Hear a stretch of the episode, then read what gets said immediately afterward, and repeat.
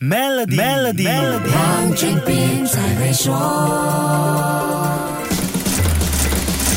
甲辰龙年万象更新，祝你诸事顺心，龙年大吉。你好，我是黄俊斌。龙是十二生肖中唯一不存在于现实世界的生物，但龙作为东方文化中的神兽，象征着祥瑞、兴旺、智慧、力量等等最好的特质，所以很多华人都喜欢生个龙宝宝。仔细观察，不难发现，有龙子龙女的家庭，从龙宝宝一出生就得展示过人的拼搏精神呐。无论是入院待产、月嫂保姆、婴儿用品，还还是几年之后小龙宝宝报名入学，凡事都得抢先一步，因为竞争实在太激烈了。这个龙年，整个亚洲预料会一如过往，迎来一波婴儿潮，创造不小的龙宝宝经济。邻国新加坡的妇产科和母婴行业已经做好准备，迎接龙宝宝带来的商机。医院升级和装修妇产科的设施和病房，月子中心还有月子餐的供应商也增加了人手。从数据上来看，华人多的地方在龙年都会出现一个生育小高峰。龙龙年的新生婴儿数目比龙年前后的那两年都来得高，因此龙年也间接成为一些国家增加人口的希望。中国在二零二二年及二零二三年连续两年面对明显人口萎缩之后，寄望今年的龙年能稍微提高中国的生育率，缓和社会老龄化的问题。目前中国的总生育率是处于一点零五的水平，这比需要维持人口稳定的二点一水平低了许多。但无可否认的一点，少子化是社会发展和现代化的必然现象。许多欧洲。国家还有日本和韩国都面对生育率很低的问题，现在就要看看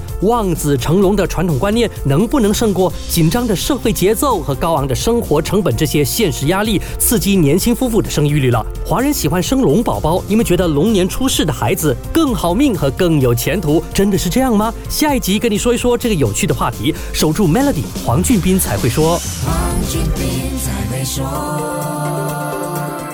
就浏览 maybantoyou.com.my/cnydeals，了解如何赢取一辆 Tesla 和价值一百一十万令吉的居家改造附条规。